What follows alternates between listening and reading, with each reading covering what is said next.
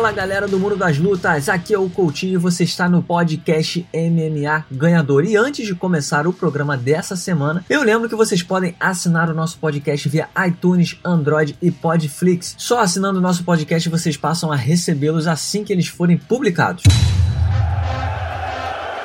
Ladies and gentlemen.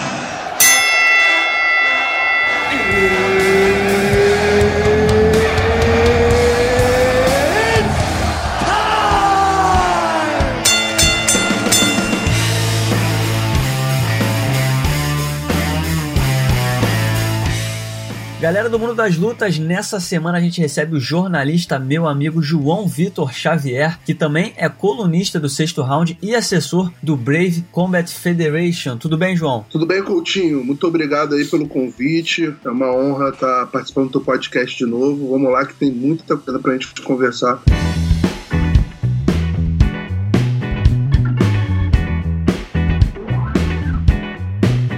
João, para começar, queria falar com você sobre o Brave 13, né, que acontece nesse fim de semana, nesse sábado agora, lá na Irlanda do Norte. É, a gente sabe que você tá por dentro aí do evento. O que, que você pode falar pra gente, a galera que gosta de lutas? É claro, a gente vai ter também o UFC 225, né, que é, é um grande evento nesse fim de semana, mas também vale a galera ficar nesse evento, nesse Brave 13. Por quê? O que, que tem de, de, de interessante pra galera do mundo das lutas? Bom, Coutinho, primeiro que vai ser um aquecimento bem bacana pro, pro UFC 225, o evento aqui no Brasil na parte da tarde, né, a gente tem no, na principal uma disputa de cinturão do peso galo com um cara, né, que é muito legal de, de se assistir, que é o Franz Milambo. Tem, né, com o Conor McGregor, inclusive foi um dos principais sparrings do irlandês aí pra luta contra o Mayweather, porque ele é boxeador, foi boxeador profissional, ele vai disputar o título contra o campeão, o Stephen Loman, das Filipinas, que é um wrestler muito bom. E temos dois brasileiros também, né, Coutinho? Um que é o Cavalheiro, lá de Curitiba, nocauteou né, no Brave, vai enfrentar o Carl Musu, que já lutou pelo Bellator, pelo Cage Warriors. E a gente tem o Índio Brabo, né? Extra Fight Team, já treinou com o Darren Till. Ele vai enfrentar o Eric Carlson da, da Suécia. Assim, o evento é muito legal, vale a pena é, o fã de luta ver como aquecimento aí para UFC 225. Tem o Norman Park também, que já lutou no UFC, foi campeão do TUF. Enfim, recheado de bons nomes, com lutas muito bem casadas pelo parceiro, o matchmaker brasileiro também, o Lucas Carrano. Maravilha, João. Então tá dado o recado aí, galera que puder, fica ligado no Brave 13, várias lutas muito legais que vão esquentar aí pra esse grande evento e como o João adiantou, acontece nesse sábado do UFC 225, duas disputas de cinturão, vários astros da organização em ação. Eu acho que é um, é um dos cards mais é, empolgantes do ano, né? A gente só, só vai se confirmar, talvez, como o grande evento do ano, se as lutas corresponderem, mas no papel, né, João? É um evento espetacular. São duas disputas de cinturão. A gente vai ter aí na divisão dos médios Robert Whittaker contra o El Romero. Vai ter a disputa pelo título interino dos meio médios entre o Rafael dos Anjos e o Colby Covington. Vai ter vários nomes aí, como Cláudia Gadelha, Alistair Overeem, tem Clay Guida com, com Charles do Bronx, Ricardo Lamas, enfim, até Rashad Evans está no evento. Vários nomes interessantes. Como é que tá a sua expectativa, João, para esse UFC 225? Ah, Coutinho, como eu sei bem de papel, talvez seja o evento do ano de 2018 é mais empolgante, né? O que eu acho mais bacana nesse evento, especificamente, a gente dá uma, dá uma olhada no card inteiro, Coutinho, a gente vai ver que realmente muitas lutas bacanas assim e que eu tô ansioso para ver, né? Posso dar como exemplo a Claudinha Gadelha contra a Carla Esparza, ex-campeã peso Palha, você já falou do Ricardo Lan, a Holly Holm com a Megan Anderson, o Wolverine contra o Curtis Blades, enfim, é no papel, eu acho que é o melhor evento do ano até agora, dentro dos anunciados. Eu acredito até que seja superior ao dos anos 26, né, que vai ser no, em julho agora, com a disputa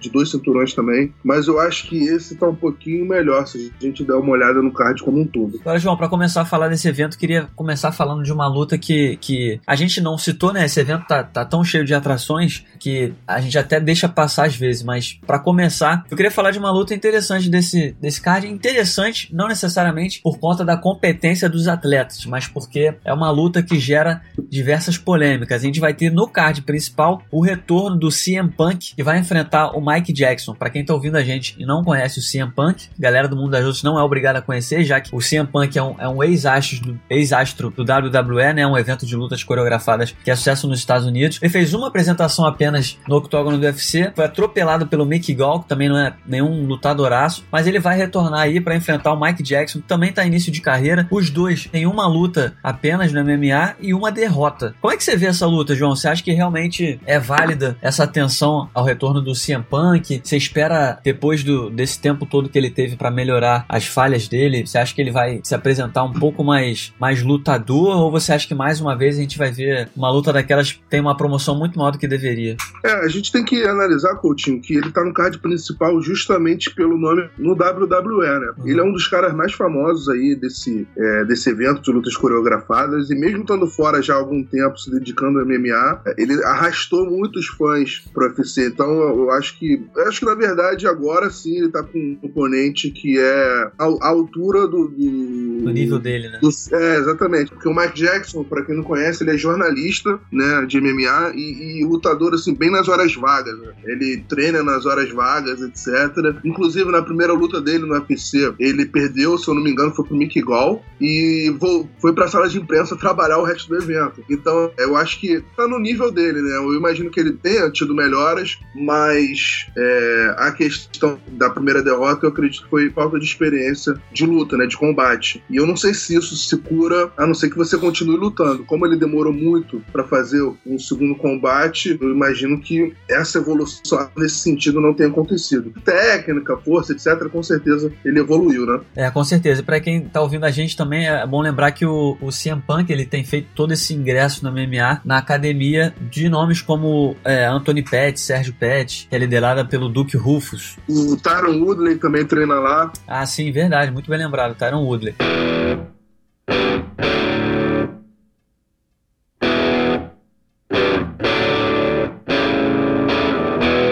Já que você levantou o nome do Tyron Woodley, vamos falar então da luta que interessa ao atual campeão absoluto dos meio médios. Na luta principal do UFC 225, a gente vai ter o confronto aí entre o Rafael dos Anjos e o Colby Covington, válido pelo título interino dos meio médios. O Tyron Woodley tá resol... tava resolvendo aí uma lesão, se não me engano, no ombro, ele passou por uma cirurgia e vai ter que ficar um tempo afastado. Então, enquanto isso, o dos Anjos vai enfrentar o Covington por esse título interino. João, essa luta já tem sido promovida para mim, é a luta mais esperada do evento, né? Apesar apesar de ter o Whittaker e o Romero que fazem a luta principal na categoria dos médios, eu acho que a luta que mais tá mexendo com os fãs, mais deixando a galera ansiosa, exatamente por conta das provocações que tem existido através da imprensa entre os dois, é o dos Anjos contra o Colby Covington. Como é que, você, como é que tá a expectativa para essa luta? Você acha que o Covington vai corresponder a toda a provocação, todo o hype que ele tá criando, ou vai ser mais um passeio do, do Rafael dos Anjos na categoria dos meio médios? É, Coutinho, essa é uma luta muito boa, porque vai responder perguntas tanto do Covington como do Rafael, né? Porque o, o, Rafael, ele tem um problema nessa categoria com relação ao tamanho, né? Ele conseguiu, tem conseguido driblar isso nos três primeiras apresentações que ele fez, conseguiu driblar essa questão do tamanho, mas agora ele vai enfrentar um wrestler, né? Um cara difícil de, de ser quedado, que ainda que não tenha mãos muito boas, é um cara que pode colocar o Rafael dos Anjos de costas pro chão. É, a questão toda é que o Rafael dos Anjos, e ao contrário de muitos lutadores, ele consegue canalizar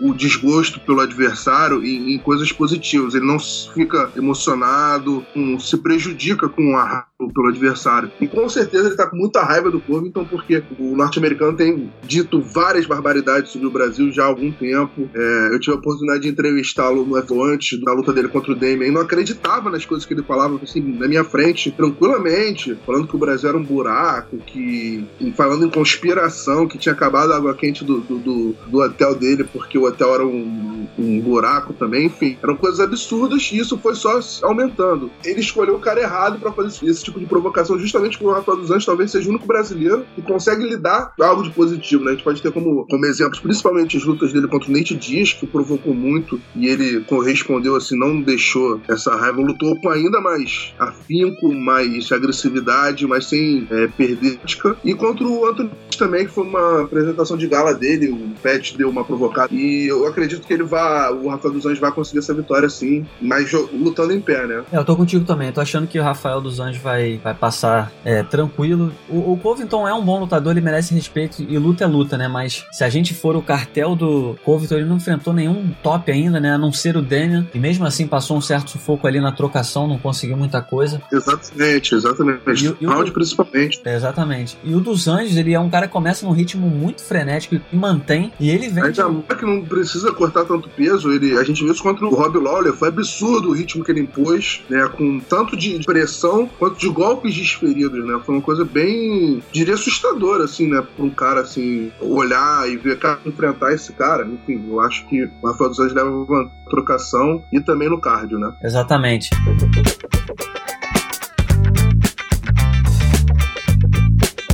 Agora, João, a gente tem na luta principal aí Robert Whittaker contra Joel Romero. Eles já se enfrentaram em julho do ano passado. O Robert Whittaker venceu na primeira, no primeiro encontro, venceu na decisão do juiz. Até de certa forma foi uma boa luta, mas eu acho que eu considero que foi uma vitória tranquila. Tranquila no sentido de que não foi um resultado duvidoso. Para mim foi muito claro que ele venceu a luta de cinco rounds contra o Romero. Depois, ele não lutou desde então, né? Teve toda aquela enrolação de Jorge St-Pierre. E aí, quando marcou a luta contra o Romero, ele acabou se machucando no início do ano, em fevereiro. O Romero durante esse tempo nocauteou, atropelou o Luke Rockhold e agora eles vão se reencontrar. Como é que você vê essa revanche? Você espera alguma coisa diferente ou você acha que mesmo depois desse tempo todo afastado, o Whittaker volta bem para manter o título? Eu espero coisas bastante diferentes, sim, Coutinho. Vou te dizer por quê. Eu tive contato há anos 24 com um fã de, de MMA, né, de UFC, que treina lá na, na, na Austrália com o ex-treinador do Whittaker, e ele me falou que depois que o Whittaker ganhou o título, ele mudou de academia, agora treina numa afiliada da, da Grace Jiu-Jitsu, né? Da Academia Grace. Se eu não me engano, é a Grace Barra. É uma afiliada da Grace Barra. E eu acho que isso muda muito. Esse treinador que ele deixou, tava com ele desde o começo da carreira. O cara que fez o Whittaker, né? E eles saíram, parece que a separação foi um pouco é, estranha entre os dois.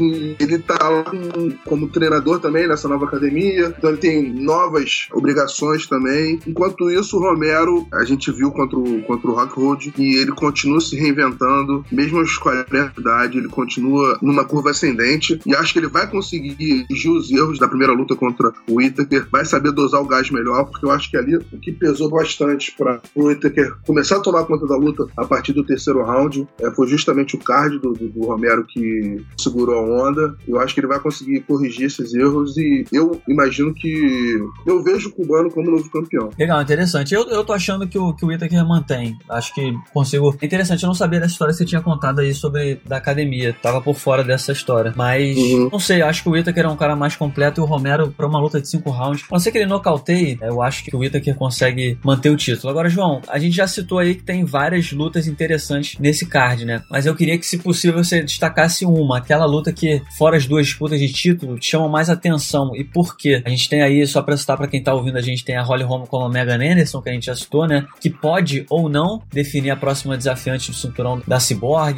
A gente tem o Wolverine contra o Curtis Blades, que pode definir alguém ali no topo da categoria dos pesados. Tem a Gadelha Esparza, que tem uma história de rivalidade antiga, enfim, elas vão se enfrentar. Tem o retorno do Rashad Evans contra o Anthony Smith, né? Um lutador mediano, mas talvez seja do nível do Rashad que a gente tem hoje. É, exatamente, né? O Rashad hoje em dia é a nível de Anthony Smith mesmo. É, e tem, tem Joseph Benavides e, e Sérgio Pet para definir alguma coisa na categoria dos mochas, está muito parado. Enfim, qual a luta que te deixa mais assim interessado para assistir diante de todo esse card galáctico? Olha, é, tem aquelas lutas que a gente tem expectativa por conta do desenrolado que pode acontecer com o vencedor, e tem aquela luta que a gente quer ver pela técnica, pelo que os dois podem oferecer dentro do octógono, né? E nesse, nesse sentido, eu vou de Benavides contra Pets, eu acho que é uma luta muito interessante pra gente ver a que pé anda o Benavides, é um cara que só perdeu pro campeão Demetrius Johnson no peso, e apesar de eu achar que ele, ele perdeu pro Henry Cerrudo, enfim, a, os juízes deram a vitória para ele. E tá muito tempo lesionado, né? Nesse tempo, a categoria não andou tanto, apesar do Pérez ter surgido realmente como um possível contender no futuro. Então vai ser interessante ver essa luta, é, até pelos dois lados, né? Primeiro, porque o Sérgio Pérez é um trocador muito criativo, né? Não tá no mesmo nível do irmão, mas ele também é mais jovem, tá crescendo e tá tendo uma evolução. E o Benavides é um veteraníssimo, um cara que tem trocação boa, mão pesada pra categoria, é um wrestler de mão cheia. Então essa luta vai ser interessante pelo lado técnico, né? E pelo lado de saber a que pé andam os dois dentro da divisão.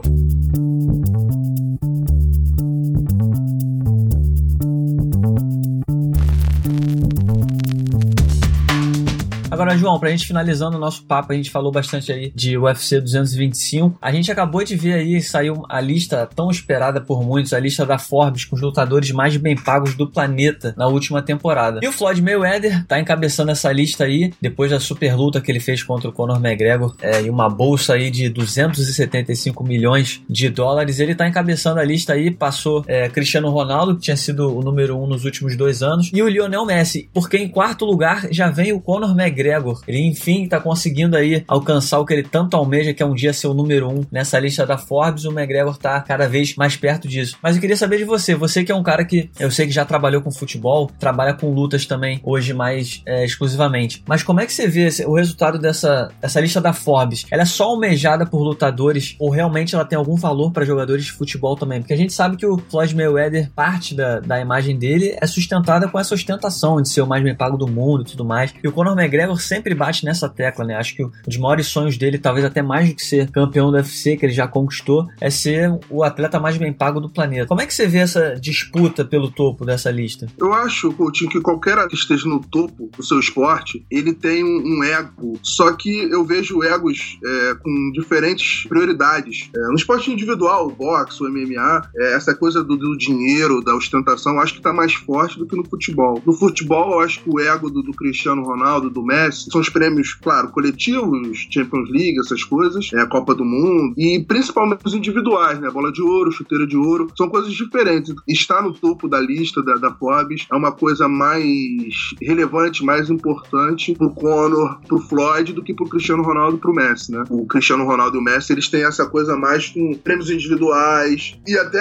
a, própria é, discussão e disputa entre os dois, né? De quem é o maior jogador do mundo. O, o boxeador, o lutador de MMA, ele só ganha bolsa, né? Por isso que ganha muito mais. O jogador de futebol, ele tem um salário do clube, dos patrocinadores, é uma coisa mais, digamos assim, constante, né? Então isso não é tanta prioridade pro jogador de futebol como é pro lutador. O lutador de boxe, pro boxeador, pro lutador de MMA. O que eu acho curioso é que, no caso dos lutadores, parece que eles trabalham para isso. No caso dos jogadores, não. É meio que uma consequência. Os caras trabalham jogando futebol, correndo atrás do, dos objetivos deles e, como consequência, eles se tornam os caras mais ricos. É, porque no futebol, Goldie, a gente tem muito, muito mais opção quando sai de cena, né? O cara pode se tornar comentarista, treinador, etc. E o lutador de MMA ainda tá descobrindo o que fazer, porque a primeira geração tá se aposentando agora, acabou de se aposentar há alguns anos, que é o Red Culture, o Chuck Liddell, e você vê que o pessoal nem larga o osso de opção, talvez, também. O dinheiro, mas por falta de opção do que fazer no pós-carreira. Então acho que essa ganância, assim, essa necessidade de juntar dinheiro vem disso também.